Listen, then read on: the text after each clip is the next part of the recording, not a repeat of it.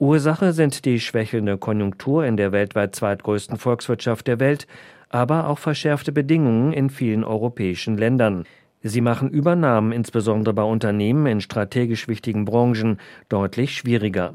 So schaut heutzutage etwa das Bundeswirtschaftsministerium wesentlich genauer auf derartige Übernahmen und legt in manchen Fällen auch ein Veto ein, eine Folge der De-Risking-Strategie. Mit ihr soll die Abhängigkeit der heimischen Wirtschaft, insbesondere zu problematischen Ländern oder Regionen, minimiert werden. So hat die Corona-Pandemie mit der Unterbrechung von Lieferketten, aber auch das Säbelrasseln Pekings, wenn es um seine außenpolitischen Interessen geht, gezeigt, dass eine zu enge Verbindung mit der Volksrepublik schwierig sein kann. Von der ausgeprägten Tendenz Chinas, Plagiate anzufertigen, ganz zu schweigen. Das Interesse der dortigen Käufer gerade an deutschen Unternehmen ist allerdings weiterhin groß. Im Unterschied zum rückläufigen Trend der Übernahme in Europa ist die Zahl der Transaktionen in Deutschland sogar leicht gestiegen, von 26 auf 28.